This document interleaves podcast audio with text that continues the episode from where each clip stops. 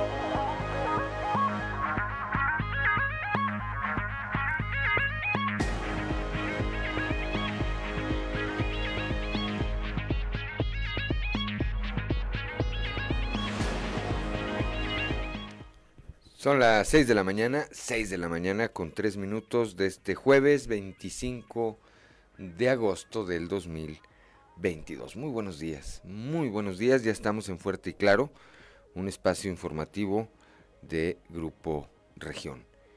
Soy Juan de León y como todas las mañanas, saludo a quienes nos acompañan a través de nuestras diferentes frecuencias en todo el territorio del estado, así como a mi compañera Claudia Olinda Morán. Por cierto, hoy 25 de agosto se celebra a quienes llevan por nombre Luis Noveno. Luis Noveno. Bueno, pues a quienes tengan este nombre, aunque no sean novenos, ¿verdad? Aunque sean Luis cuarto, tercero, primero, segundo. Bueno, a todos los que tengan algo que celebrar también el día de hoy, pues una gran felicitación. Ya es jueves, ya se vale. Claudia Olinda Morán, muy buenos días buenos días, Juan, y muy buenos días a quienes nos siguen a través de región 91.3 Saltillo en la región sureste, por región 91.1 en la región centro carbonífera, desierto y cinco manantiales, por región 103.5 en la región Laguna y de Durango, por región 97.9 en la región norte de Coahuila y sur de Texas y más al norte aún, por región 91.5 en región Acuña, Jiménez y del Río, Texas. Un saludo también a quienes nos siguen a través de las redes sociales por la página de Facebook Región Capital Coahuila.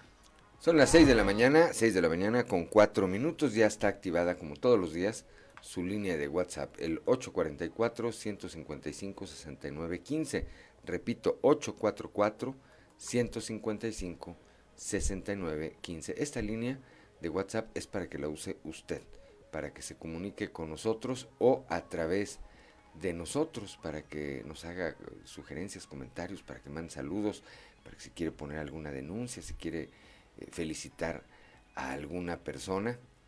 Esa línea es para eso. 844 155 6915. Son las 6 de la mañana, 6 de la mañana con 15 minutos. ¿Cómo amanece el día, Claudio Linda?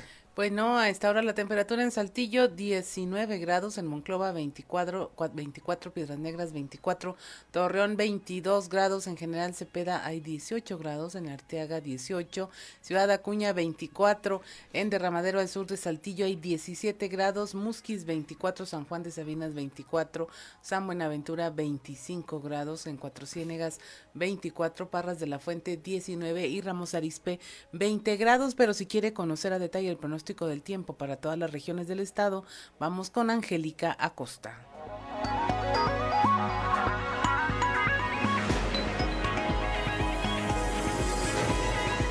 pronóstico del tiempo con Angélica Acosta.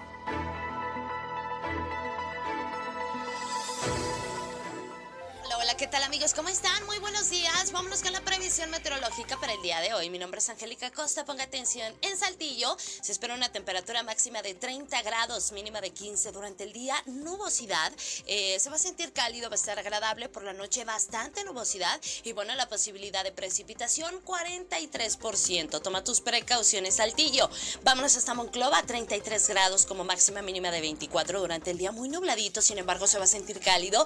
Va a estar agradable y por la noche cielo principalmente nublado. Posibilidad de precipitación 55%. Eso es para Monclova. Vámonos ahora hasta Torreón. Atención, Torreón se espera una máxima de 35 grados, mínima de 21. Durante el día nubladito por la mañana, ya después por la tarde, bueno, va a querer ahí salir el solecito y por la noche bastante nubosidad. La posibilidad de precipitación elevada más por la noche que durante el día. Toma tus precauciones, 81%. Vámonos ahora hasta Piedras Negras, 35 grados como máxima mínima de 23 durante el día. Eh, muy nubladito, se va a sentir cálido por la noche, de igual manera bastante nubosidad y bueno, elevada la posibilidad de lluvia más por la noche que durante el día, 70%. Toma tus precauciones. Ciudad Acuña, también con temperatura cálida, máxima de 34 grados, mínima de 24. Durante el día vamos a tener periodo de nubes y sol. Se va a sentir cálido, va a estar agradable y por la noche incremento de nubosidad, la posibilidad de lluvia también. Son las 6 de la mañana, 6 de la mañana con 8 minutos, gracias a nuestra compañera Angélica Acosta y vamos ahora con el padre Josué García y su cápsula, Dios ama.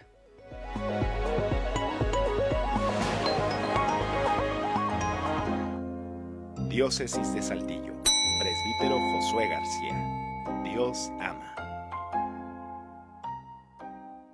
Desgraciadamente, una de las cosas más difíciles que en este mundo posmoderno eh, resultan para el ser humano es vivir la fraternidad.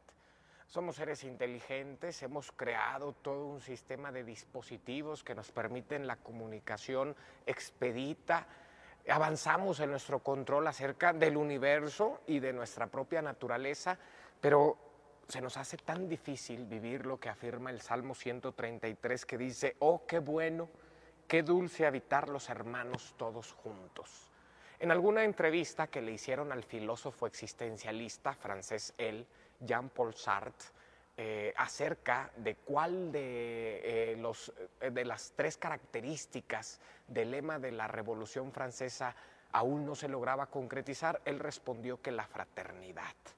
Y en efecto, recordemos el lema, igualdad, fraternidad y libertad. La igualdad y la libertad las podemos regular a través de las leyes, pero la fraternidad no.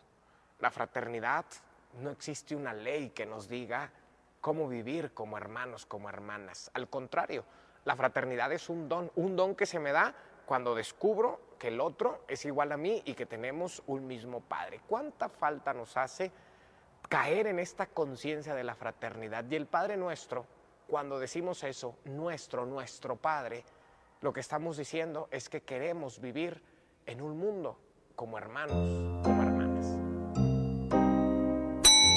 Diócesis de Saltillo.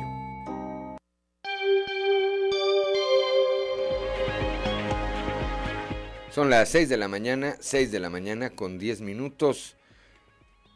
Eh, gracias al Padre José García y la diócesis de Saltillo, por supuesto. Y ahora saludamos también, como todos los días, a don Joel Roberto Garza Padilla, ya desde Ciudad Frontera, quien, eh, como todos los días, también nos obsequia una frase para la reflexión. La de hoy dice, recuerda, las mejores y más bonitas cosas del mundo no pueden ser vistas ni tocadas, deben ser sentidas con el corazón.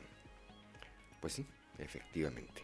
Bendiciones para todos, también para usted, por supuesto, don Juan Roberto Garzpadilla, y gracias, como siempre, por su colaboración, su interacción con nuestro auditorio a través de las señales de grupo región. Y ahora sí, cuando son las 6 de la mañana con 11 minutos, vamos, como en los últimos 20 días, hasta el municipio de Sabinas con mi compañero Moisés Santiago Hernández, que nos eh, actualiza, nos actualiza lo que ocurre ahí en el pozo el Pinabete, en donde eh, pues permanecen atrapados 10 mineros.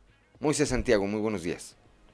¿Qué tal Juan? Muy buenos días, es un placer saludarles. Pues sí, efectivamente ya se cumplieron pues tres semanas y un día de esta situación que pues ha afectado precisamente a 10 trabajadores mineros y pues no, no hay rescate Juan, no ha habido ni siquiera un acercamiento hacia el lugar donde se supone que están estos 10 mineros atrapados en el pozo de carbón ahí aquí en Agujita. La coordinadora de protección civil eh, federal, Laura Velázquez Alzúa, pues ha reiterado en muchas ocasiones que se está trabajando y hasta el día de ayer mencionaba que se realizó o se utilizaron cámaras de video para determinar en qué condiciones se encuentran las áreas minadas para ver las posibilidades de realizar eh, lo que ha venido comentando últimamente, un tajo con inclinado vertical para poder introducirse al interior. Y ese trabajo quedaría a manos de Mimosa y de la Comisión Federal de Electricidad Nacional que está trabajando precisamente en el área y pues sería lo que se ha venido comentando, vamos a ver qué dice el día de hoy para ver eh, qué fin tiene esto, cómo van a determinar estas acciones de rescate finalmente para introducirse a esta área minada ahí en Agujita donde siguen los 10 mineros atrapados. Tenemos lo que dijo eh, Laura Velázquez Alzuela. Con la introducción de una cámara de video en ambos casos se ha encontrado el conducto verificando un sitio al sur y otro al norte. La Comisión Federal de Electricidad y el equipo técnico de ingenieros de Mimosa van a proponer soluciones técnicas para el ingreso a la mina. Posteriormente se va a evaluar y determinar la mejor en función del tiempo y el riesgo de ingreso. Las opciones que se evalúan son las siguientes. La primera es abrir un tajo abierto con obras de, rampas de acceso inclinado. Esto es eh, lo que significa es una entrada a la mina desde la superficie para bajar por un túnel con una pendiente hasta las galerías. y, por supuesto eh, acompañado con el bombeo. La segunda opción es realizar estas pantallas de control a las cuales nos hemos referido a lo largo de, estas semanas, que es esta barrera física entre las minas de Conchas Norte y de Pinarete. Y simultáneamente también el bombeo. Y una tercera que pueda contener ambas combinaciones con el tajo y la pantalla de control. Son las 6 de la mañana, 6 de la mañana con 14 minutos. A ver, Moisés, para quienes conocemos la industria o el proceso de extracción del carbón, nos queda muy en claro que es un tajo a cielo abierto al que se refiere la eh, Coordinadora Nacional de Protección Civil, Laura Velázquez, pero seguramente una gran parte del auditorio no entenderá esto para que eh, puedas explicarlo explicar lo que es abrir un tajo a cielo abierto, Moisés. Así es, mira, con maquinaria, maquinaria especializada, maquinaria pesada, se estaría abriendo precisamente alrededor eh, en las áreas de donde está el pozo de carbón, el Pinabete, retirando primero lo que es roca, lo que es piedra, lo que es material, hasta llegar a las cavidades donde se encuentran las galerías de carbón. Y al mismo tiempo, en esa área, una vez que se tengan las condiciones propicias, sería eh, una excavación de forma inclinada, eh, lo que normalmente o se conoce como una bocamina en una mina grande, que haría ese inclinado de tal forma que se podría llegar hasta el área donde estaban trabajando estos 10 mineros en lo que es el pocito de carbón. Aquí importante es esto porque esa situación se había planteado desde un principio por familiares, por rescatistas experimentados, no se había tomado en cuenta y hasta apenas hace algunos días Laura Velázquez Alzúa, bueno, tomó en cuenta lo que Mimosa, con expertos que tienen en el ramo, pues les están mencionando en cuanto a esta estrategia para poder llegar hasta las cavidades de este pozo de carbón. Pues tres semanas le llevó a la Coordinadora Nacional de Protección Civil a hacerle caso a los que saben y a los que día a día, Moisés, auditorio, a los que día a día, pues eh, trabajan en estos procesos, conocen conocen eh, la forma, incluso en que se comportan los terrenos ahí y en donde es propicio hacer un tipo de obra y otro. Así es, efectivamente, eh, lamentable esta situación porque se perdió tiempo, tiempo muy valioso que pudo haberse utilizado para hacer esta labor de rescate. A estas alturas, bueno, muchas familias, aunque mantienen una pequeña esperanza, la mayoría están resignados a lo que pase, a lo que venga, así lo han expresado.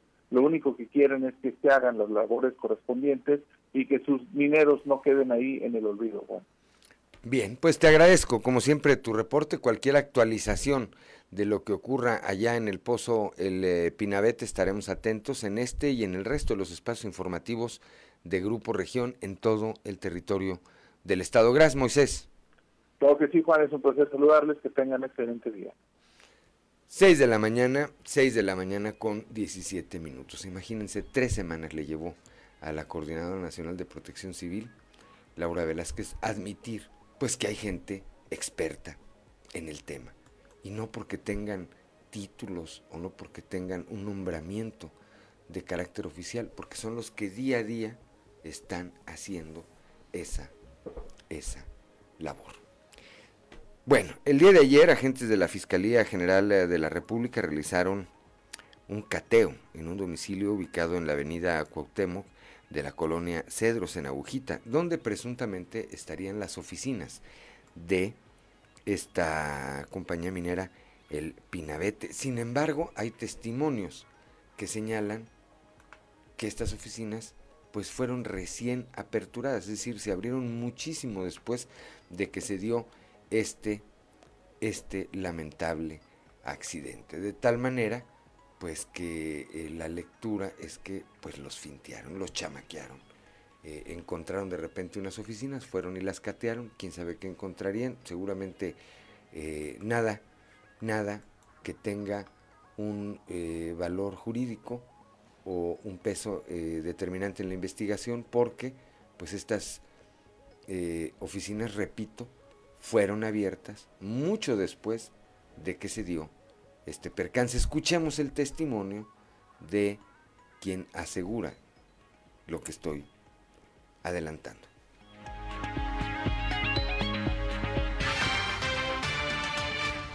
O sea, tiene como unos 15, 20 días, 20 días por lo menos, que empezaron a llegar así señores así, en trocas y así, en carros nos hacía raro porque pues llegaban muchos viejos y entraban y salían, entraban y salían.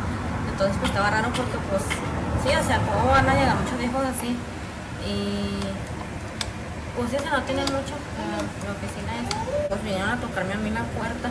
O sea, yo salí porque estaban diciendo que si, si tiraban aquella puerta, tiraban esta. Entonces que tuve que salir yo si no tiraban esta puerta. Salí y me dijeron que era una orden de cateo.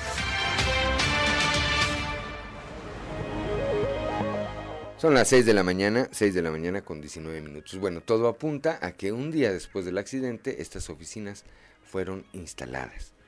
Ahí se aprecia pues eh, lo rudimentario de el, eh, los letreros que identifican a, este, a esta empresa. Pues ¿qué podrán haber encontrado ahí? Pues nada, ¿verdad? Nada determinante. Pero bueno, eh, así, así están las cosas. Son las 6 de la mañana, 6 de la mañana con 20 minutos. Estamos en fuerte y claro, no le cambie. Una pausa, una pausa y regresamos. Claudelina Morán, para quienes nos acompañan a través de la frecuencia modulada, ¿qué escuchábamos? Escuchamos en la ciudad de la furia con Soda Estéreo. Esto es una canción de 1988 de 1988. Y se refiere, pues, por supuesto, a Buenos Aires, Argentina. Muy bien. 6 de la mañana, 6 de la mañana con 26 minutos. El día de ayer el fiscal general del Estado, el doctor Gerardo Márquez Guevara, se refirió a, pues, eh, el contexto en el que se dan las eh, investigaciones en torno a este percance ocurrido ahí en el pozo El Pinabete. Dice que sin cuerpos no hay delito de homicidio. Escuchemos.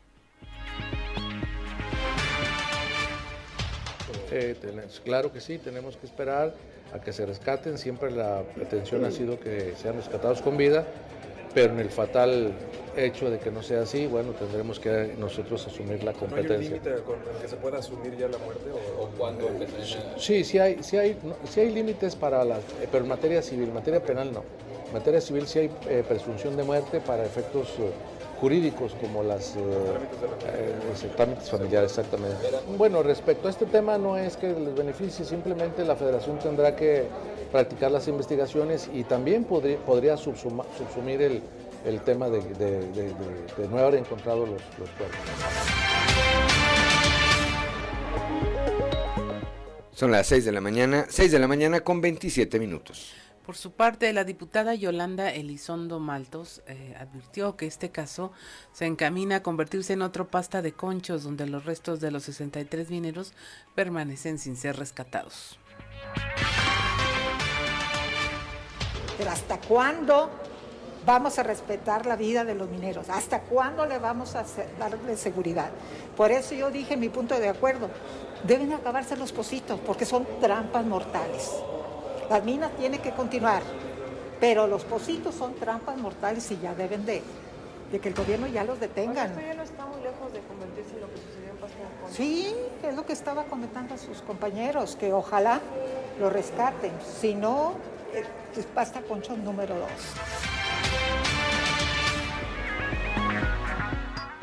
Son las 6 de la mañana, 6 de la mañana con 28 minutos. Vamos ahora a la portada de el día de hoy de nuestro periódico eh, Capital, que en su nota principal destaca este tema del que vamos a hablar en un momento más. Hasta seis años de prisión podrían alcanzar eh, este grupo de personas que hace un par de días, pues, eh, martirizaron, lincharon, diría yo, a un una pequeña Ocesna, ahí en el municipio de Castaños, en frontera. En frontera, esta es información de frontera y vamos a hablar de ello más adelante. También la Fiscalía Especializada en Hechos de Corrupción inició una carpeta de investigación por el presunto desfalco de 4 millones de pesos en el municipio de Frontera, donde se ha señalado al alcalde Roberto Piña como responsable de haber comprado dos camiones chatarra con sobreprecio allá en el estado de Tabasco. Bueno, pues ahí está. Dice el fiscal, más adelante, repito, vamos a ampliar esta información, dice el fiscal, el eh, fiscal anticorrupción, perdón, que esta investigación tiene tres meses y que partió de una denuncia anónima. Más adelante estaremos hablando de este tema. Ya les eh, comentábamos, chamaquearon los dueños del Pinabete a la Fiscalía General de la República, les, les sembraron una oficina ahí eh, un día después de ocurrido el accidente en este pozo, pues inventaron unas oficinas. Ayer, después de tres semanas, los eh, elementos de la Fiscalía General de la República dieron con estas oficinas, las catearon, seguramente en algún momento darán a conocer qué fue lo que encontraron. El Instituto Electoral de Coahuila debe prepararse para una elección trascendental, esto lo señala Rodrigo Paredes, quien recientemente fue designado, todavía no asume el cargo, pero ya, ya fue designado como eh, nuevo consejero presidente del Instituto Electoral de Coahuila. Él tendrá la responsabilidad de encabezar esta institución para el proceso electoral del próximo año, cuando se renueve la gubernatura y el Congreso local aquí en Coahuila. Eh, por otro lado, también el día de ayer, el alcalde José María Fraustro y el gobernador Miguel Riquelme entregaron el galardón Tlaloc 2022 a bomberos destacados, además de equipamiento y camiones. También se anunciaron incrementos salariales para este cuerpo, para este cuerpo de rescate. Aquí en la capital del estado, eh, el alcalde también adelantó que ya comenzaron a analizar la posibilidad de renovar la asociación de trabajo del municipio de Saltillo con esta empresa internacional. Aguas, pues era Aguas de Barcelona, ya no sé cómo se llame ahora, pero con mediante la cual constituyeron la paramunicipal Aguas de Saltillo. Dice el alcalde que han hecho un buen trabajo, con el objetivo de mejorar la infraestructura social de todas las regiones y que el desarrollo de la población sea igualitario en toda la entidad, el secretario de Inclusión y Desarrollo Social, Manolo Jiménez, puso en marcha obras de infraestructura social en los municipios de Acuña y de Jiménez dentro de la segunda etapa de la estrategia social Mejora Coahuila, con inversión superior a 15 millones de pesos en ambas localidades. Son las 6 de la mañana, 6 de la mañana con 31 minutos. Hora de ir a ver qué se escucha en los pasillos.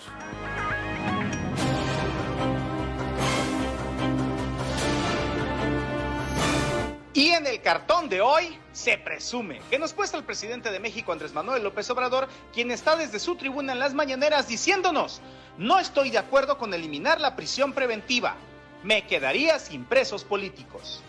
Complicado escenario el que tienen quienes participaron en la tortura y ahorcamiento de una ocesna en Castaños. Pues luego de aparecer muy contentos con su travesura, ahora están a punto de enfrentar a la justicia, pues el asunto causó tanto escosor que el gobernador Miguel Riquelme se propuso sentar un precedente y la FGE de Gerardo Márquez cuenta con importantes avances en la integración de las carpetas de investigación de tal forma que en breve al menos seis personas estarán ante el MP. Habrá que ver qué tan dura es la ley aquí, sobre todo porque recién se dio en Querétaro el primer juicio penal del país por maltrato animal, del que resultó una condena de 10 años de prisión al responsable de la muerte de dos perros rescatistas. ¡Eres una basura! Al parecer las traiciones se dan en todos lados y el comentario viene a colación porque en la investigación que la Fiscalía Anticorrupción inició hace cerca de tres meses contra Roberto Piña, a un alcalde de frontera, en mucho ayudó, cuentan, dos o tres pistas que llegaron junto con la anónima denuncia que hay en contra del novato alcalde, lo que hace pensar que alguien cercano o muy cercano estuvo a cargo de la maniobra. Es traición en lo mismo, pero con diferente actor, el expriista Shamir Fernández sigue dando de qué hablar, pero ahora en Morena, donde una parte de militantes y simpatizantes no lo quieren por haber votado en contra de la reforma eléctrica hace unos meses. Para tranquilidad de quienes no lo quieren ahí, Shamir por ahora solo estará en calidad de simpatizante, pues por hoy mismo no se le puede afiliar de acuerdo con los tiempos y los estatutos del partido Guinda. Jamás seré presidente. Por la capital del estado, significativo sin duda el aumento salarial que anunció ayer el alcalde Chema Fraustro para los bomberos, pues este se da en los hechos, junto con una homologación y un tabulador de salarios que los pone en una posición favorable hacia el futuro. Maestro. Maestro. Maestro. Sobre el alcalde José María Fraustro Siller, habrá que decir que si bien agradeció el apoyo de los ciudadanos para colocarlo como el mejor calificado entre sus homólogos priistas, mostró su humildad al señalar que todo es gracias al trabajo en equipo de sus diferentes directores de área y los trabajadores del ayuntamiento. Honrar, honra, dice el dicho. Es un poeta. Es un poeta. El que dio un mal paso fue el director del hospital universitario, Lauro Cortés, pues al asistir a un evento de la Universidad Autónoma de Coahuila, llegó apoyado de un par de muletas y al cuestionarle lo que le ocurrió, el doctor dijo que había sufrido una caída que le provocó una fractura en el tobillo.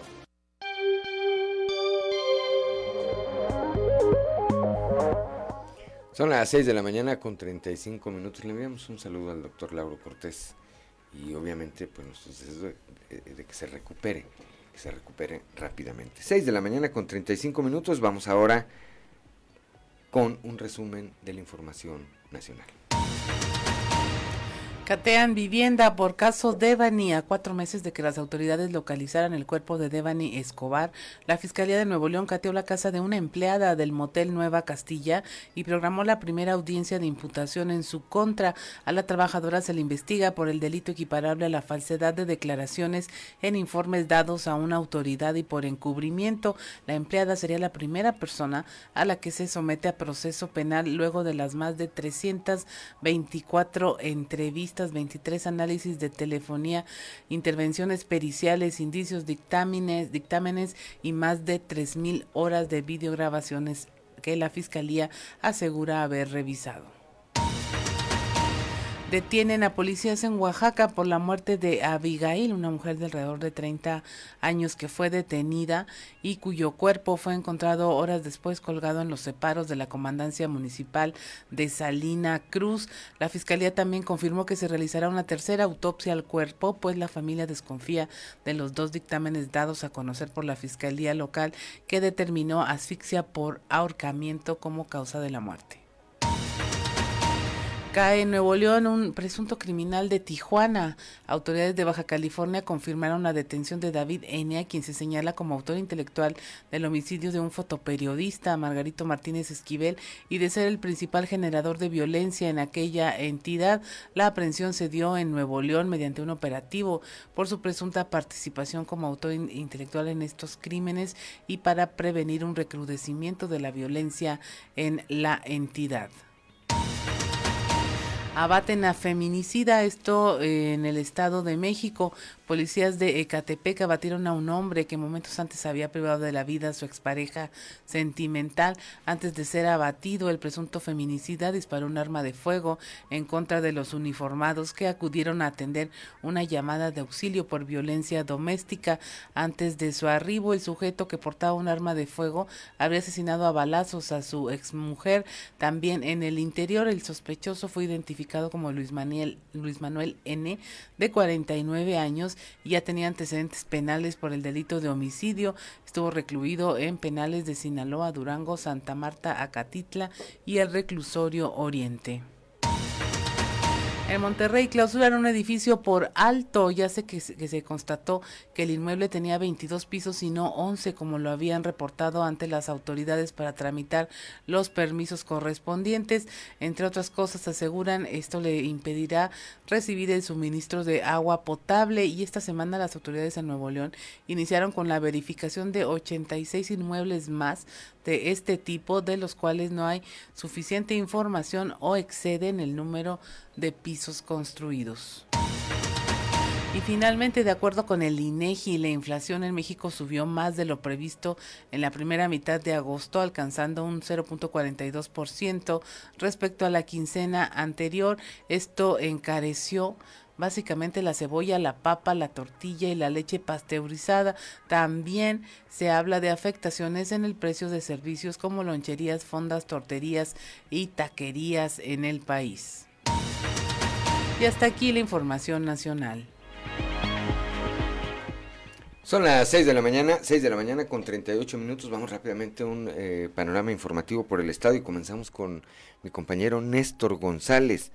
La Fiscalía General del Estado investiga la muerte de este ocesno ocurrida en el municipio de Castaño. Los responsables podrían recibir hasta seis años de prisión.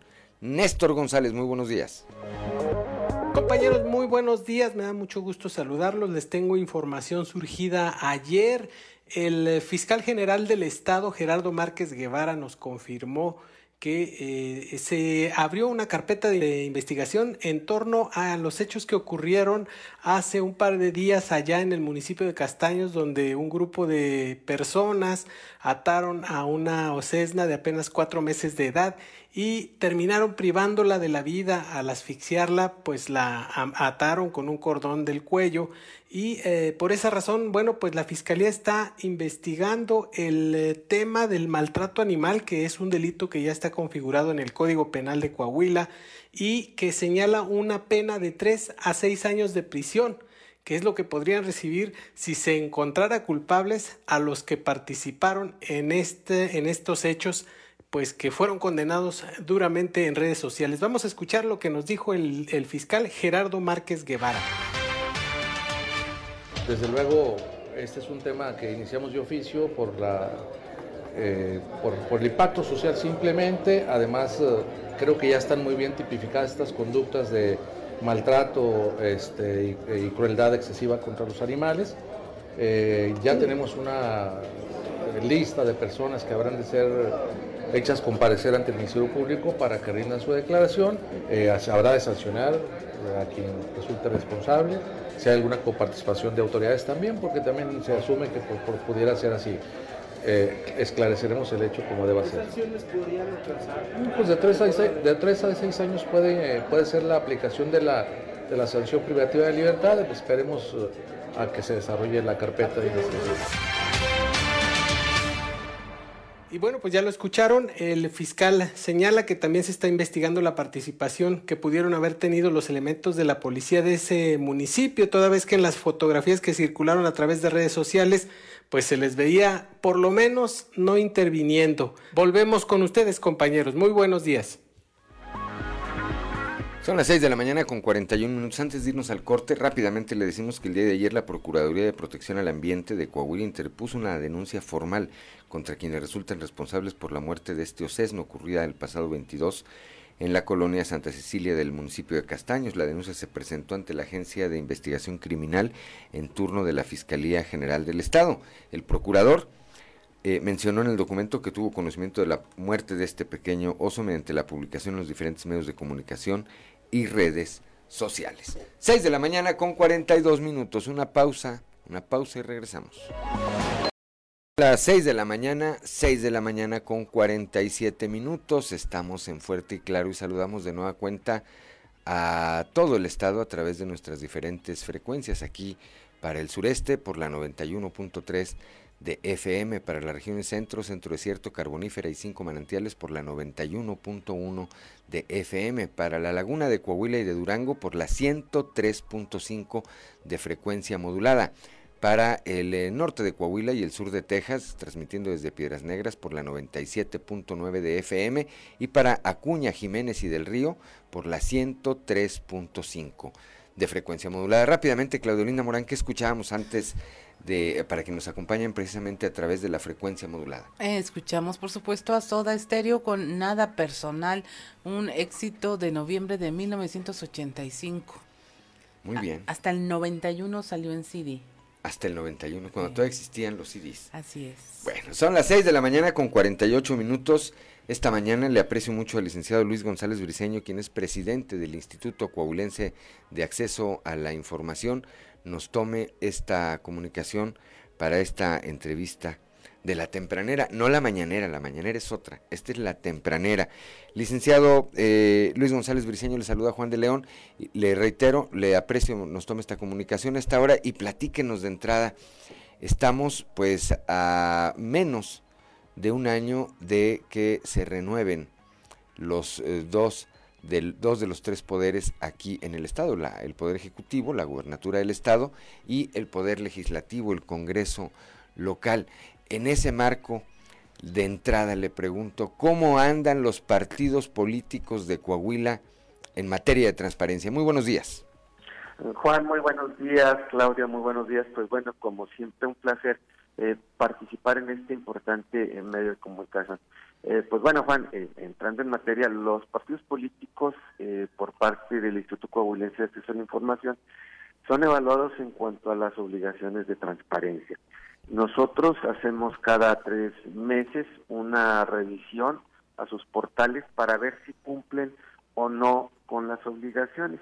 En este contexto, pues bueno, yo te quiero platicar, Juan, Claudia, que tanto la ley general como la de partidos políticos y la ley de transparencia del Estado de Coahuila les impone una serie de obligaciones como cualquier otro sujeto obligado, pero eh, lo destacable es que los partidos políticos, las agrupaciones e inclusive eh, los candidatos eh, independientes también tienen obligaciones de transparencia.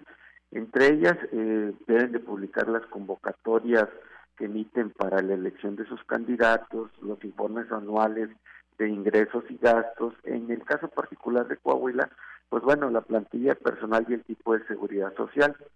Pero eh, las obligaciones también se establecen en la ley general y la ley de partidos políticos dan un total de 30, 35 obligaciones en lo particular.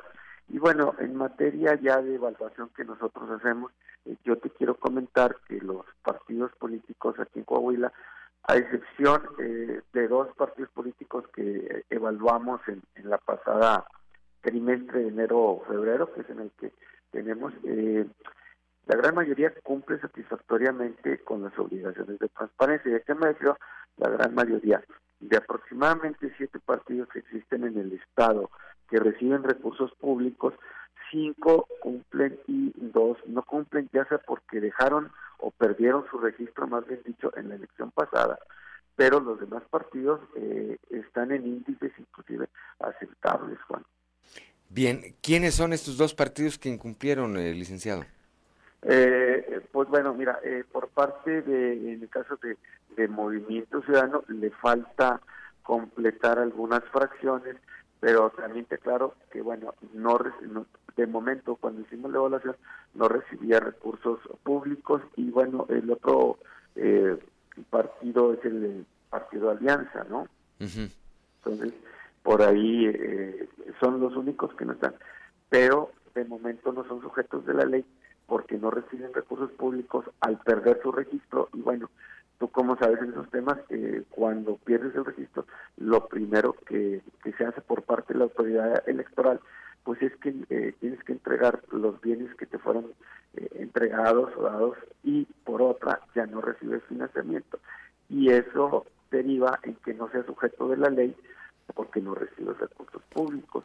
Los otros partidos que refiero son, en el caso del PRIPAN, Morena, que son los que tienen eh, registro aquí en el Estado y también a nivel nacional, están en parámetros eh, de, transparencia, digamos, aceptables en cuanto a la publicación de información pública en sus portales. Ahora, cuando usted señala, eh, licenciado, aceptables, ¿significa que podrían estar mejor, que están eh, eh, incumpliendo, que no están cumpliendo a cabalidad con, con, con estas eh, obligaciones que tienen?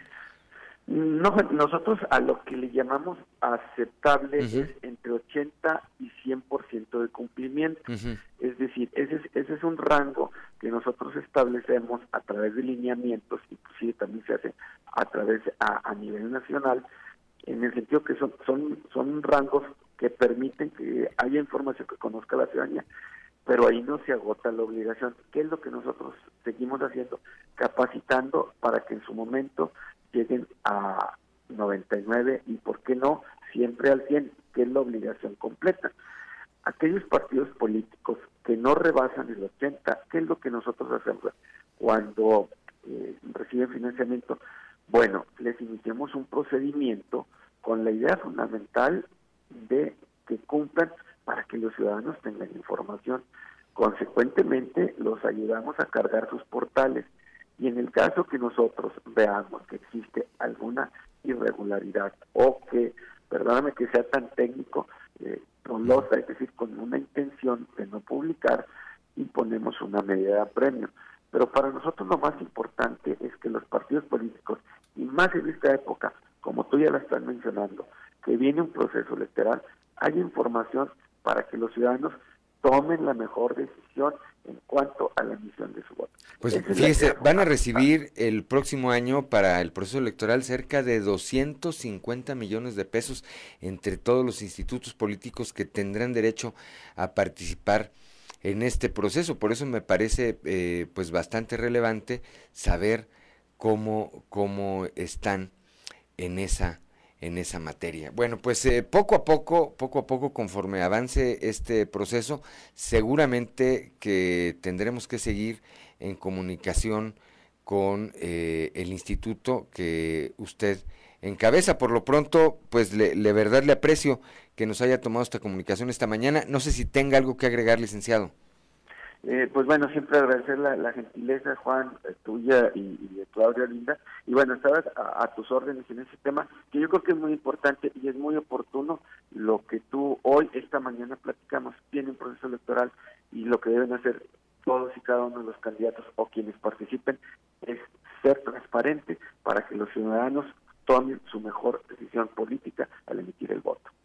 Muchísimas gracias, licenciado. A tus órdenes, Juan, gracias. Muy buenos días. Son las 6 de la mañana, 6 de la mañana con 56 minutos. Una pausa y regresamos.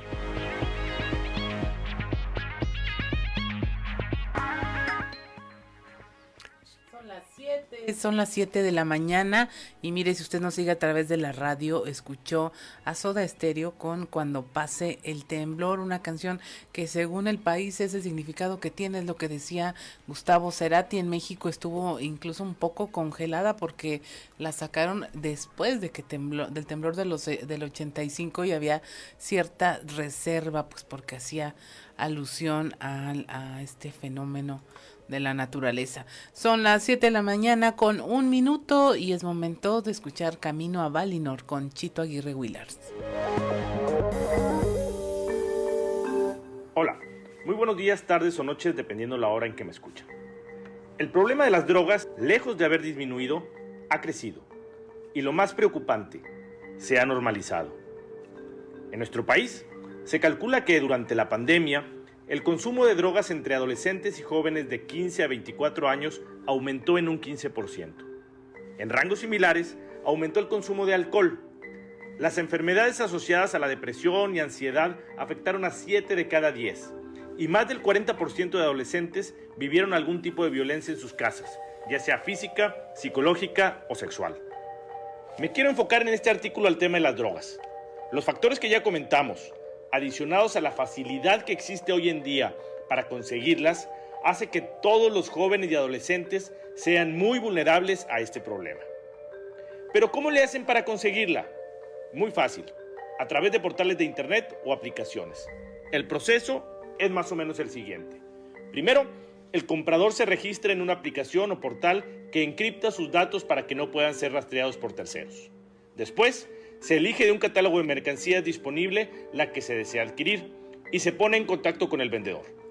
Lo más común es que una vez que se pusieron de acuerdo en los precios y cantidades, se queden de ver en algún lugar público, cercano a donde vive el interesado, para así poderse ver e intercambiar la mercancía por el efectivo o el comprobante del depósito a la cuenta que hayan definido. Así de fácil y así de seguro para quienes compran y venden. Las drogas más comunes en este tipo de transacciones son marihuana, cocaína, LSD, pastillas, hongos psicodélicos, fármacos adictivos y el famoso fentanilo, una droga 50 veces más fuerte que la heroína y mucho más barata. Las campañas oficiales, las acciones de gobierno, los contenidos educativos, los medios de comunicación y las redes sociales pueden ser un factor de ayuda para este problema. Yo Estoy convencido de que para enfrentar de manera eficaz este asunto, la solución viene de casa. Como padres de familia, debemos estar muy atentos a posibles síntomas en nuestros jóvenes y adolescentes que nos lleven a pensar que puedan estar en un problema como este. Escuchar mucho, tener los ojos muy abiertos y no bajar la guardia ante cualquier señal de alerta.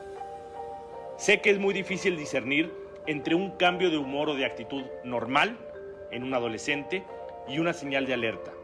Por eso, nadie mejor que una madre preocupada o un padre atento para poder parar a tiempo algo que de otra manera puede llegar a ser fatal e irreversible. Cuidemos lo más valioso que tenemos, a nuestras hijas, a nuestros hijos. Mantengámoslo fuera de este horrible cáncer que hoy es más grande, más accesible, más peligroso y sobre todo, más normal. Para más información, los invito a leerme en Capital Coahuila. Saludos a todas y a todos y por aquí nos vemos la próxima semana.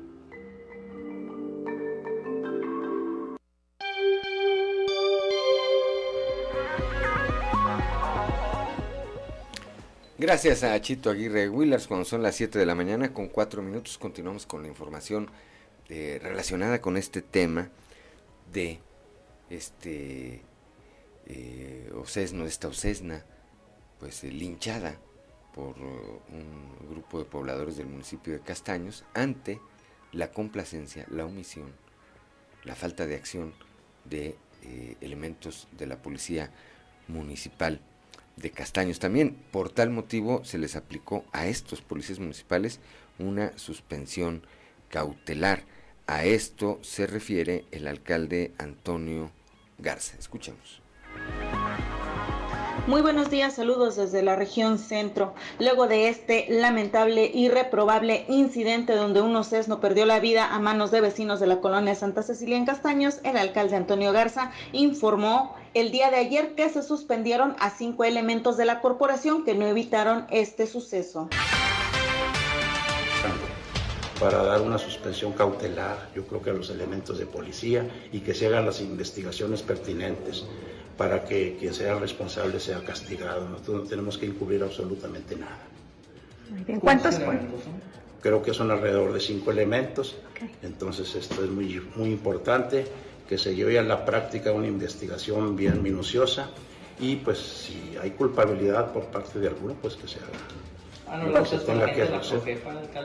Tenemos, no, no hemos platicado con ellos, pero la idea de nosotros es trabajar de la mano con ellos para que estas cosas no sucedan. Por lo pronto, ¿estos elementos están suspendidos o se les va a suspender? Sí, es una suspensión cautelar que tiene que llevarse a cabo, es parte del requisito y ya a su tiempo ya ustedes se darán cuenta de lo que se tiene que llevar.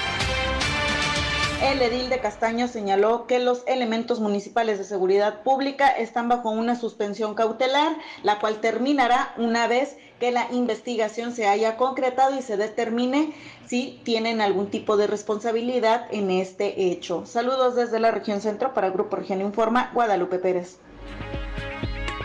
Son las 7 de la mañana, 7 de la mañana con 6 minutos. Que no se le haga tarde. Que no se le haga tarde. Gracias, Guadalupe Pérez, allá desde la región centro. Claudio Linda Morán.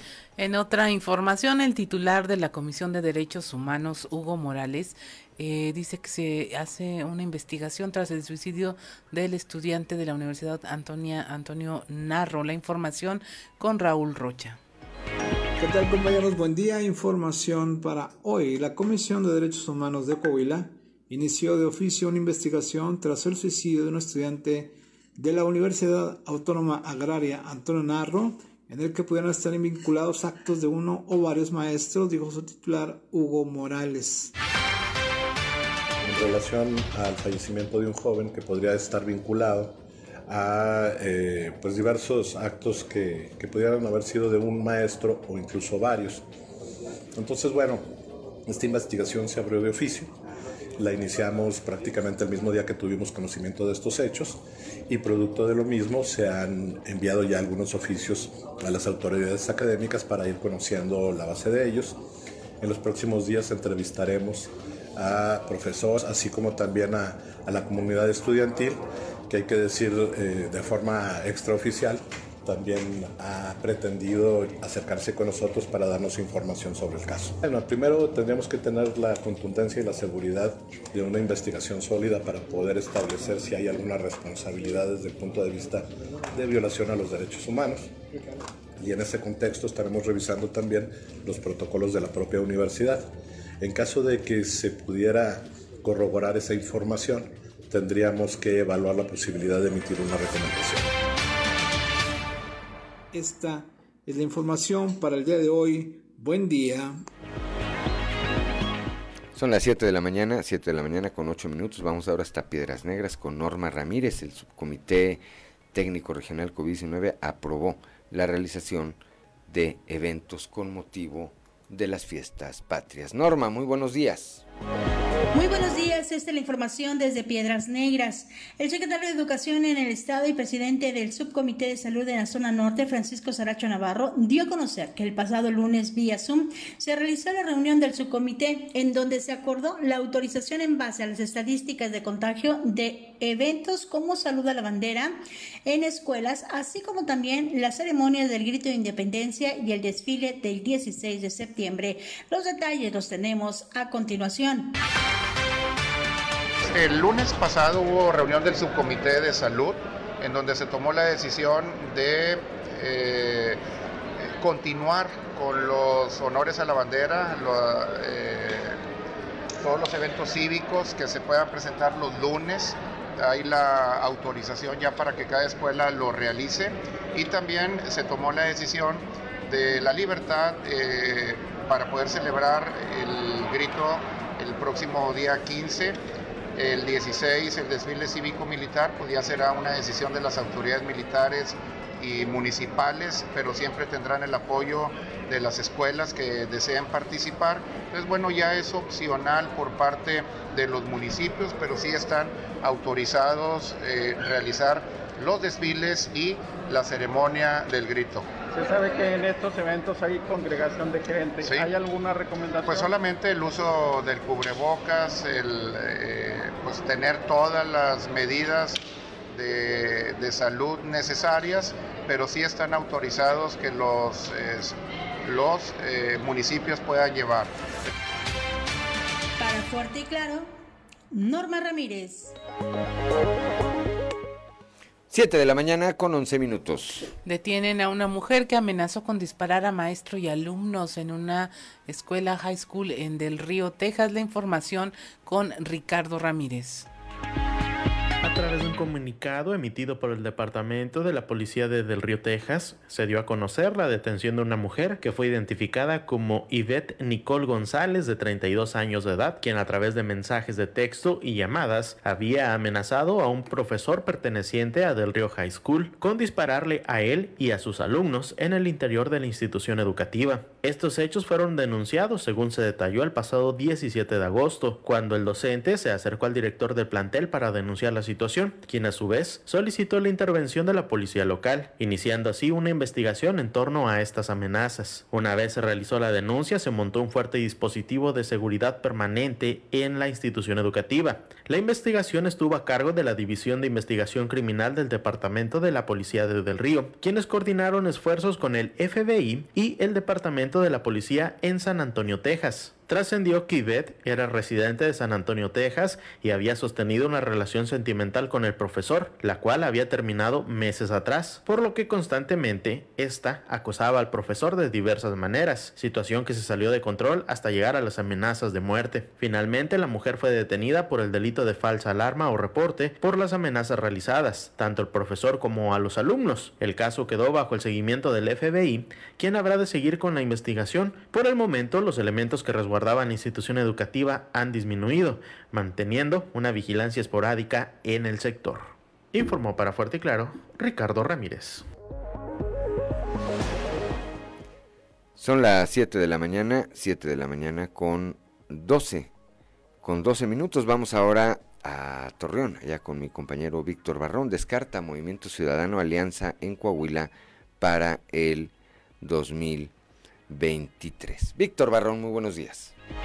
Hola, muy buen día amigos de Grupo Región en temas de la comarca lagunera. En medio de un escenario donde previo a la elección de 2023, el presidente Andrés Manuel López Obrador promueve todos los días a personajes de Morena en las conferencias matutinas, Movimiento Ciudadano reconoce su papel como oposición y al mismo tiempo descarta la opción de sumarse en alianza con otras fuerzas políticas en la contienda por la gobernatura de Coahuila. Así lo señaló en Torreón el integrante de la Comisión Operativa Nacional de ese partido, Isaac Barrios Ochoa, a quien vamos a escuchar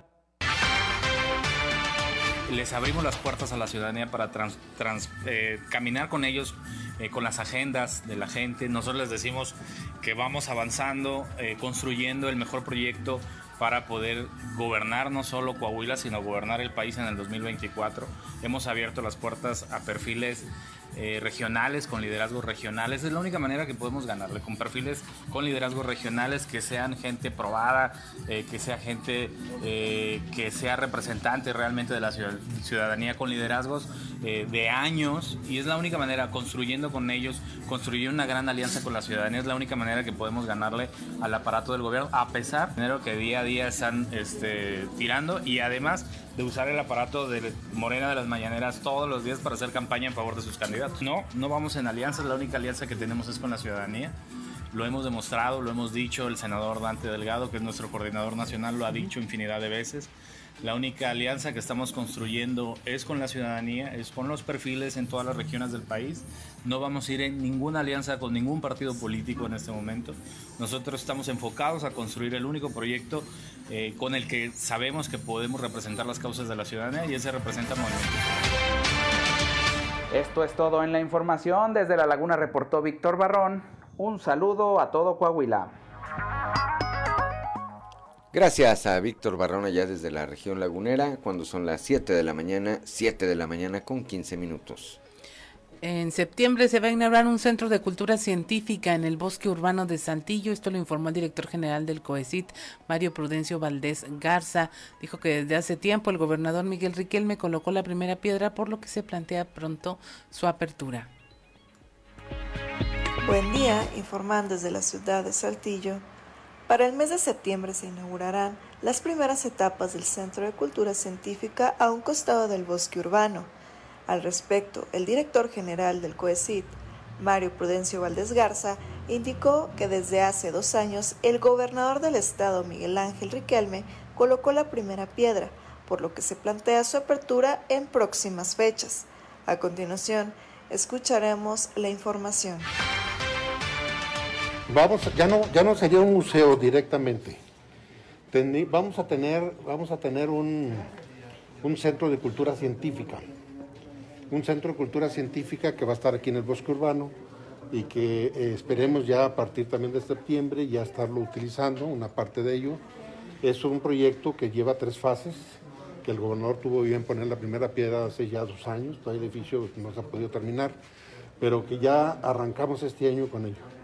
Y ahí vamos a dar talleres y relacionados y sobre todo con la apropiación de la ciencia para que los niños y los jóvenes Cabe recordar que esta obra tiene una inversión de aproximadamente 29 millones de pesos. Además, tiene una extensión de 15 mil metros cuadrados en donde se distribuyeron laboratorios de energía, medio ambiente y área de ingenierías. Agradezco la intervención y deseo que tengan un excelente día.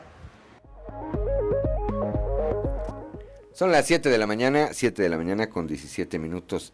El eh, recién designado presidente, quien va a ser el consejero presidente del Instituto Electoral de Coahuila, Rodrigo Paredes, señala que esta institución debe prepararse para una elección trascendental que debe llevarse a cabo de manera limpia y transparente. Y se refiere, por supuesto, a la elección del próximo año, cuando los coahuilenses elijamos gobernador y diputados al Congreso del Estado. Escuchemos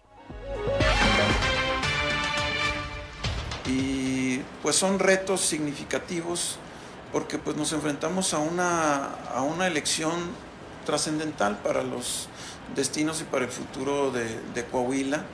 Eh, en un escenario yo comento que se avecina una elección muy cerrada, muy fuerte, porque en los ya casi seis años que tenemos trabajando aquí en, en Coahuila, en el, en el INE, y donde pues hemos participado en una elección para gobernatura, en dos elecciones para diputados, igual para, para los ayuntamientos aquí en, en, Coahuila, nos hemos dado cuenta que la clase política, los partidos políticos son profesionales, saben hacer su trabajo y no regalan ningún, ningún voto, ellos luchan eh, cada voto en cada casilla y ese es el escenario al cual eh, si no es una bola de cristal, sí lo tenemos que avisorar porque es hacia donde la institución se tiene que preparar.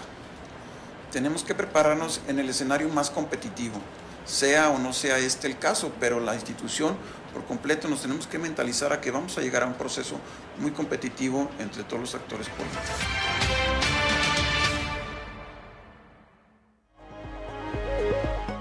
7 de la mañana con 19 minutos, Claudio Linda Moreno. La Fiscalía Especializada en Hechos de Corrupción inició una carpeta de investigación por el presunto desfalco de 4 millones de pesos en el municipio de Frontera, donde se ha señalado al alcalde Roberto Piña como el responsable de haber comprado dos camiones chatarra con sobreprecio.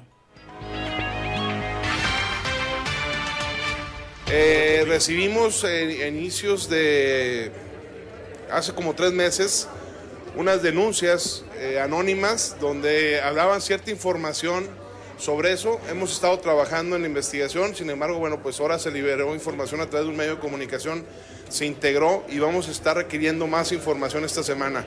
Eh, al parecer sí hubo irregularidades, vamos a, primero a, recabar toda la información, a citar a algunos ex servidores públicos, digo, servidores públicos y ya vamos a poder integrar este, la carpeta, pero se está investigando. Se le ha requerido diversa información, no solamente eso, sino también los contratos y algunos otros eh, papelería y documentación que debe soportar este tipo de adquisiciones.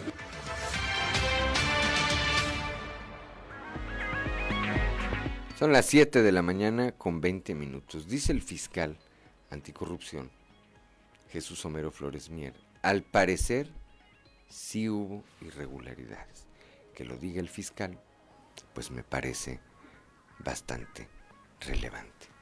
Quién sabe si estemos ante eh, o en el preámbulo de la caída del primer alcalde en funciones por pues por una tranza, porque en términos llanos eso es de lo que se está acusando y se está investigando a Roberto Piña por tranza. 7 de la mañana con 21 minutos. Estamos en Fuerte y Claro.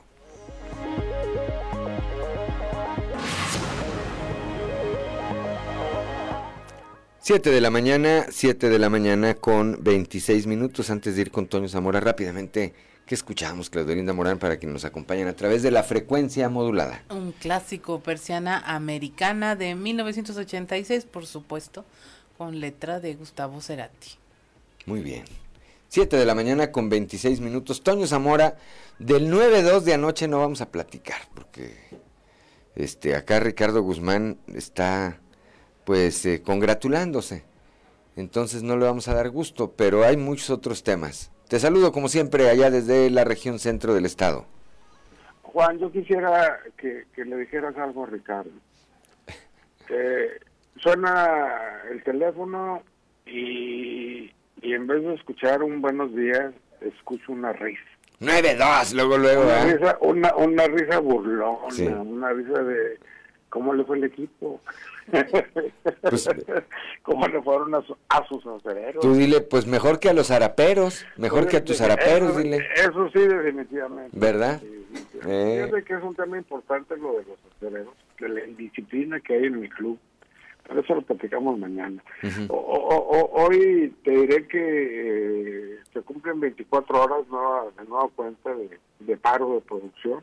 Sí. En AMSA por la falta de, de, material, no funciona el ferroducto de Hércules, está tapado y ese problema existe desde el día 18 de, este mes.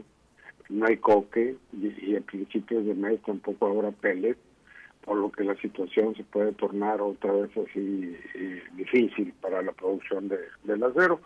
Y a, a, mí me gustó, Juan, el hecho de que el gobernador Miguel Riquelme eh, pues eh, le ordenar a la fiscalía del estado actuar en contra de, las personas que mataron a, a los Esno, a Ingastaños.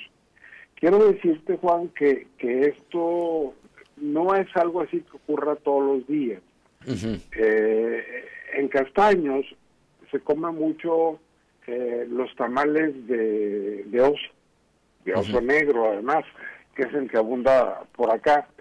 Y lo que pasa es que ahora, pues eh, con los teléfonos celulares y ese tipo de cosas, pues ya hay la posibilidad de que los grabes y luego los subas a las redes sociales y por eso nos enteramos todos, ¿no? O sea, de lo que sucedió en Castaños, eh, cuando mataron a pedradas, a palos a, a este pequeño oso, ¿no? Que, pues, eh, aunque hubiera sido un oso maduro, pues como quiera eh, es un animal que bajaba a tomar a, buscar alimentos o qué sé yo, y que es normalmente lo que sucede eh, cuando bajan de la sierra ahí a la población. O sea, no es la primera ocasión que sucede, hoy sí lo grabaron, hoy lo subieron a las redes, hoy sí hay denuncia en contra de los presuntos responsables.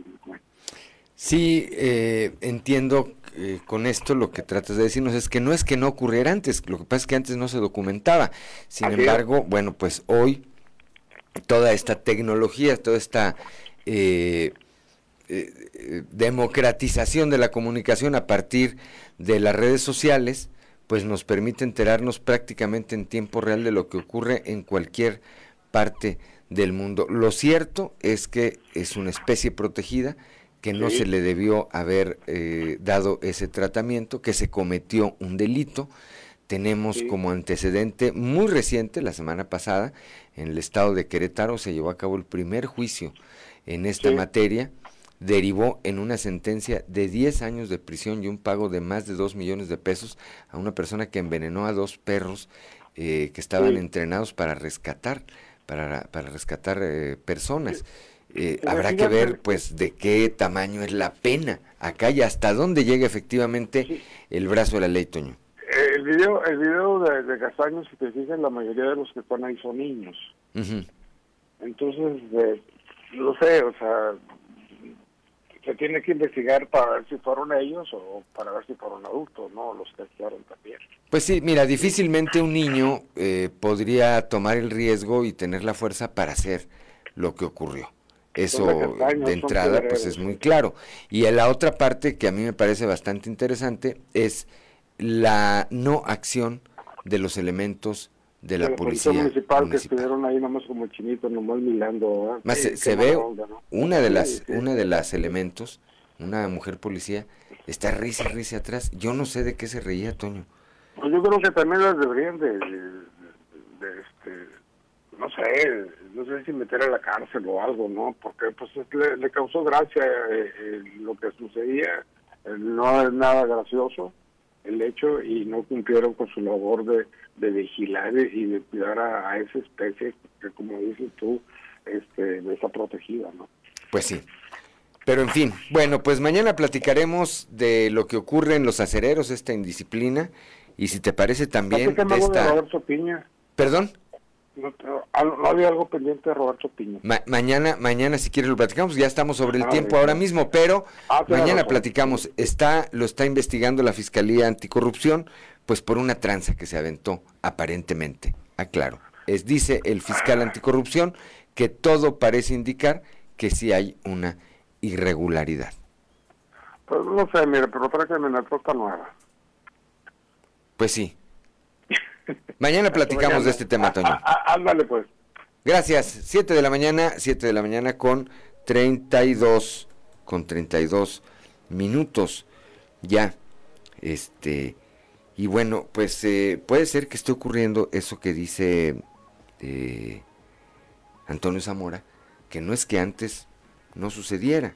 Lo que pasa es que antes no se documentaba, no se documentaba y no se... eh, Se Pues no dejaba sé. en evidencia, ¿no? Lo que estaba ocurriendo. Sí, o no se sabía, Claudia. Hoy, hoy efectivamente, por las redes sociales, pues cuántas cosas, ¿no? Poníamos, hace algunos días platicamos eh, de ese tema con respecto a los casos de violencia de género. No es que antes no ocurrieran, no, es que antes no se sabían. 7 de la mañana con 32 minutos desde la capital de los temblores, como todos los jueves, enseñándonos a saber gastar mi amigo Yanko Abundis. Yanko, muy buenos días. Buenos días. Excelente jueves, ¿cómo la pasas? Bien, bendito Dios, muchas gracias. Qué bueno. Aquí, aquí estamos logrando, logrando la semana, Yanko. Una más o una menos, según lo veas. Según lo veamos, ya lo decimos, un día más no, es uno menos, ya de cierta edad para adelante, ya tenemos que contar por menos, ¿verdad? Así es, pero bueno, pues ha- hay que vivirlo siempre con mucho entusiasmo. Todos los días. Exactamente, mi querido Juan. Oye, y también con entusiasmo hay que afrontar los compromisos. Fíjate que vamos a platicar de algo que nos ayuda muchísimo, Juan, Ujú, cuando tenemos un endeudamiento brutal. Déjame te cuento que hace muchos años estaba en mi programa de radio nocturno platicando de el buen uso de tarjetas de crédito. y me llega un correo, en aquella época no había redes sociales, imagínate hace cuántos años, ¿sí? De un señor que me dice, fíjate que ayer te escuché hablando de tarjetas de crédito y cómo usarlas, y la verdad que pues sí, muy buenos consejos. Pero ¿qué crees? Llegaste tarde, porque yo te debo hasta la sonrisa. ¿no? Así que no me digas cómo usarla, dime cómo salir de problemas. Y a partir de ahí hicimos un programa que repetimos cada tres meses por lo regular, que le llamamos la ruta de escape. Esta ruta de escape, Juan, que la vamos a ir viendo en diferentes programas, tiene que ver con cómo salir de deudas, aprender a pagar mis deudas. Punto número uno, Juan. ¿Cuánto debes? ¿A quién le debes? ¿Cómo debes? ¿Por qué debes? Hay que ponerlo en blanco y negro, Ujú. empezando, y ya te hemos platicado ya aquí en tu espacio, empezando por la deuda más cara. Y ya como primer paso, lo que tenemos que hacer, Juan, fíjate bien, y, y la gente ponga mucha atención si, si esto desafortunadamente lo están viviendo, que yo lo he vivido más de una vez. Y yo salí adelante de esta forma. No he encontrado otra. Nada más háganlo con plena conciencia. A ver, yo te pregunto, Juan. Sí. ¿Alguna vez te has tirado una gota de agua al mar? Pues muy seguramente que sí. ¿Y qué le pasó al mar? ¿Se desbordó? Nada. ¿Qué ocurre, Juan, cuando tú te puedes hacer puros pagos mínimos en tus deudas? Pues en realidad no estás abonando a tu, a tu deuda, estás pagando intereses y tu deuda sigue siendo prácticamente la misma. Aunque sí le abonas un poquito de capital, es muy poquito y ni se nota. La verdad es que estás pagando, como bien dijiste, puros intereses. Entonces, te tira una gota de agua al mar, Juan. Vamos a pensar que tenemos cinco deudas. Y yo estoy haciendo pagos mínimos en cada una de ellas. Pasan los meses y yo debo prácticamente lo mismo. Estoy pague y pague y pague y pague y no hay resultados. Entonces aquí viene el paso de la muerte. Deja de pagar, Juan, la deuda 2, la 3, la 4 y la 5. Y esos poquitos que pagabas de la 2 a la 5, págalos en la 1. Y entonces en la 1 ya no estás efectuando un pago mínimo, estás efectuando un pago más gordito. Y abonas, estás pagando intereses, pero ya estás abonando a tu capital. Perfecta lectura, mi querido Juan. Y entonces vas a empezar a salir adelante de esta deuda. La deuda número uno debe ser la deuda que más intereses cobra, no donde debo más. Ok. La más cara, pues. La gente inmediatamente dice, porque una vez me reclamaron, oye, yo hice lo que me dijiste y no me paran de hablar por tu culpa, no, no, por mi culpa no, porque yo no me endeude. Sí, para empezar yo no pedí el préstamo, dile. Es correcto, sí, no es mi culpa. Aquí lo importante, Juan, es que sepas que sí te van a hablar, te van a estar buscando, te van a mandar mensajes, te van a decir cosas feas, y, y, aunque ya se han puesto en reglas por parte de conductores algunos despachos de cobranza, todavía sigue habiendo formas bastante desagradables de cobrar. Claro. Te van a hablar y te van a decir, te van a volver y te van a otro. Sí, sí, sí, definitivo. ¿Sí? Pero no pasa nada. Muy importante, Juan, las deudas de carácter mercantil no son de cárcel. Ok. ¿Te pueden embargar? Sí, te pueden embargar. ¿Cuánto debes, Juan? ¿Un millón de pesos? Mi querido amigo, sí te pueden embargar. Es, es probable, bastante probable, porque es un millón de pesos. Ok. Debes 50 mil pesos, Juan, no te van a embargar nunca. ¿Sí? Ok. Porque a la institución les sale carísimo embargarte. Carísimo, carísimo. ¿Sí? Y por 50 mil pesos no van a ir. ¿Ok? ¿Qué es lo que quiere el banco? Que le pagues. Entonces negocia hasta que te paga. ¿Sí? Y en esta pagada, Juan, cuando termines con la 1, te vas con la 2. Te acercas, negocias y empiezas a pagar. Y así, hasta que llegues a las 5. Sí, lo que no puede ser, me parece, Yanko, auditorio, es que, es que no pagues. Como dices tú, ¿qué es lo que quieren las instituciones de crédito, normalmente los bancos, que pues ver una, un, un tema de voluntad de parte de quien les debe para decir, bueno, aunque sea la mitad de lo que tú eh, te estoy requiriendo, pero estás abonando. Porque su negocio es mover dinero. Sí, sí, y la gente decente paga, Juan. no, no en el momento que me lo pidan, porque no siempre puedo. ¿sí? Ahora sí, como dice el chachacha, toma chocolate y, y, no pago lo que debo porque no tengo para pagar. ¿sí? Pero pero no, tengo para pagar en agosto, pero a lo mejor yo tengo para pagar en noviembre, Juan. Claro. ¿Sí? Me acerco y pago. Entonces, esta es la forma correcta de empezar a matar mis deudas. Y vamos a ver algunos mecanismos adicionales, Juan, a recordar los que ya hemos platicado, para poder pagar nuestras deudas, salir de endeudamiento pernicioso y muy importante, mi querido amigo, deja de comprar porquerías. Claro, sí, pues partiendo de ahí, ¿no? ¿No? Partiendo de ahí. Porque si no, pues es un círculo vicioso y nunca vas a, a salir adelante y lo que necesitas pues no no es un tema financiero sino más bien mm, psicológico no sí es un tema de organización y de eh, bueno pues perder ese ese luego esa eh, pues pasión o vicio no sé qué sea por como bien apuntas comprar cosas que realmente no son necesarias. Es una compulsión y es un, es un problema patológico Juan es en serio lo que digo del psicólogo es cierto. Y a veces psiquiátrico, ni siquiera psicológico. Entonces, hay gente que llega hasta allá, pero la mayoría no llegamos allá con un problema patológico, sino simplemente por desorden. Entonces, tratemos de poner orden en nuestra vida financiera. Y paguemos, porque es lo que corresponde. Así que, pues ya estaremos viendo qué más hacer para salir de deudas cuando estos son más grandes, mi querido Juan.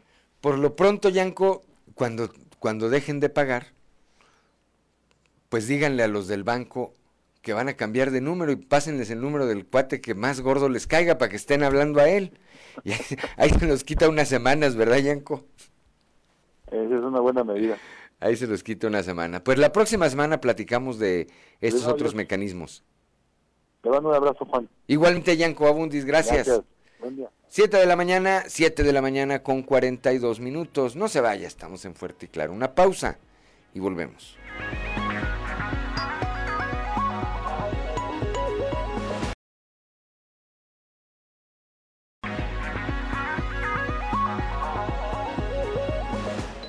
Siete de la mañana con 48 minutos y escuchamos para quienes nos siguen a través de la radio a Soda Stereo con música ligera, que es un, el himno de la banda prácticamente.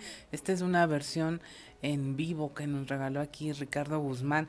A esta hora de la mañana la temperatura en Saltillo está en 19 grados, en Monclova 24, Piedras Negras 24, también Torreón 22, General Cepeda y Arteaga tienen 18 grados, Ciudad Acuña 24, Derramadero al sur de Saltillo registra 17 grados, Musquis y San Juan de Sabinas con 24 grados centígrados, San Buenaventura con 25, Cuatro Ciénegas 24, Parras de la Fuente 19 y Ramos Arispe 20 grados centígrados.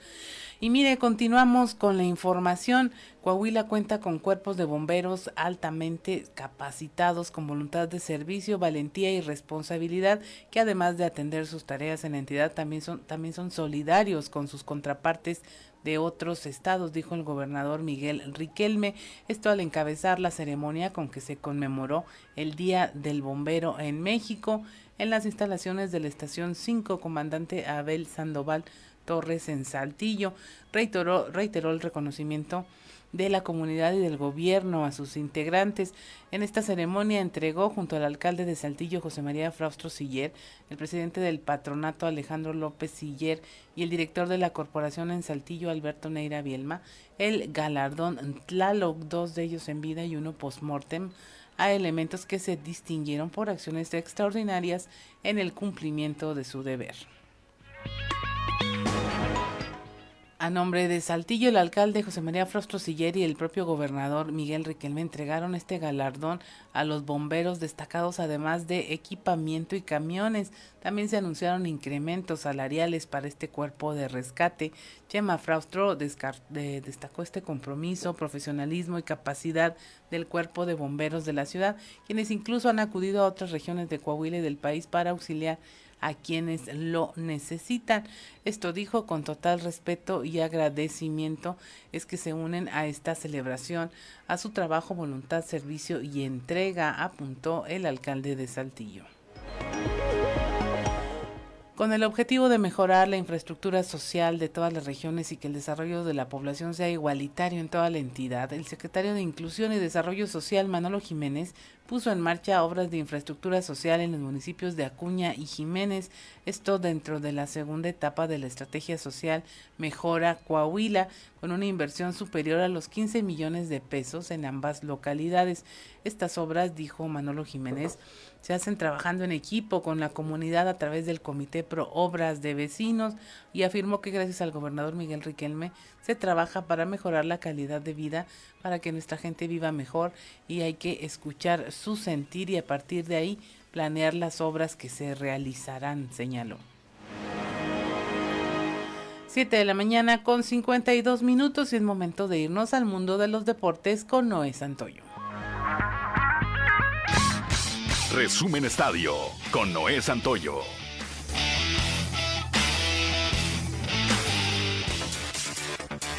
Con pizarra de nueve carreras a dos, los acereros de Monclova fueron derrotados por Tijuana, quien se pone 3 a 2 en la semifinal de la zona norte y están a un juego de eliminar a los coahuilenses. Será mañana cuando la novena del acero busque largar la serie en la ciudad fronteriza. En la otra semifinal de la zona norte, Sultanes de Monterrey consiguió su pase a la serie de campeonato, luego de imponerse en el quinto juego de la serie a Tecolotes de las Dos Laredos por pizarra de 7 carreras a 2 para asegurar la serie 4 a 1. En la sur, los Diablos Rojos del México derrotaron 15 carreras a 5 en el cuarto juego de la serie de zona a los Pericos de Puebla y con esto los Escarlatas se instalan en la serie de campeonato, destacando las actuaciones ofensivas de Juan Carlos Gamboa y Julián León. Los pequeños mexicanos que participan en Williams Sports cayeron 5 carreras a una ante su similar de China Taipei, pero no están eliminados del certamen. Será el día de hoy cuando tengan su última oportunidad de llegar a la final del grupo internacional cuando se midan a Curazao. De no ser así, serían eliminados. La selección mexicana arranca su participación rumbo a la Copa del Mundo Qatar 2022 y para el duelo amistoso ante la selección de Paraguay el próximo 31 de agosto, el Tata Martino dio a conocer la lista de jugadores que tendrá actividad con la camisa verde en la cancha del imponente Mercedes-Benz Stadium. Entre el llamado destaca el delantero Eduardo Aguirre de Santos Laguna y una vez más el del meta Carlos Acevedo. El entrenador Raúl Potro Gutiérrez, quien condujo a México a la conquista del Mundial Sub-17 2011, aceptó el desafío de dirigir en plena crisis de resultados a la máquina de Cruz Azul, que el pasado domingo recibió una goleada de 7 goles por 0 ante las Águilas del América y que costó el puesto del uruguayo Diego Aguirre. Después de 11 años, Gutiérrez recibirá su primera oportunidad en el banquillo de un importante club de primera división. Antes dirigió en Honduras al Real España.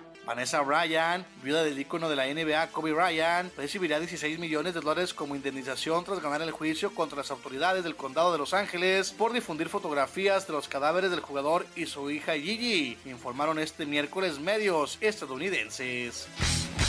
Resumen Estadio con Noé Santoyo.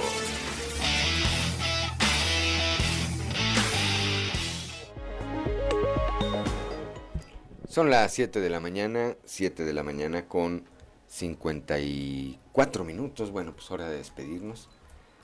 Hora de darle las gracias por eh, acompañarnos a lo largo de estas dos horas, desde las 6 hasta prácticamente las 8 de la mañana, esta mañana de jueves. Gracias como siempre a Ricardo Guzmán en la producción, a Ricardo López en los controles, a Claudio Linda Morán por su acompañamiento, su equilibrio siempre, siempre, siempre, a eh, Cristian Rodríguez y Ociel Reyes, Ociel Reyes y Cristian Rodríguez, que hacen posible la transmisión de este espacio informativo a través de las redes sociales, pero sobre todo gracias a usted que nos distingue con el favor de su atención. Lo esperamos el día de mañana a partir de las 6 y hasta las 8 de la mañana aquí en Fuerte y Claro, un espacio informativo de Grupo Región bajo la dirección general de David Aguillón Rosales. Yo soy Juan de León. Antes de despedirme, les presumo a todos los del Cruz Azul. Nomás siete tiros les dimos. 7-0. Parecía básquetbol.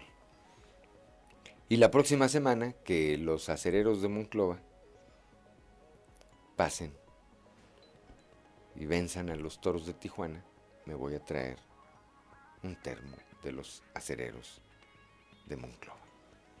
Pásela bien. Tenga un excelente jueves.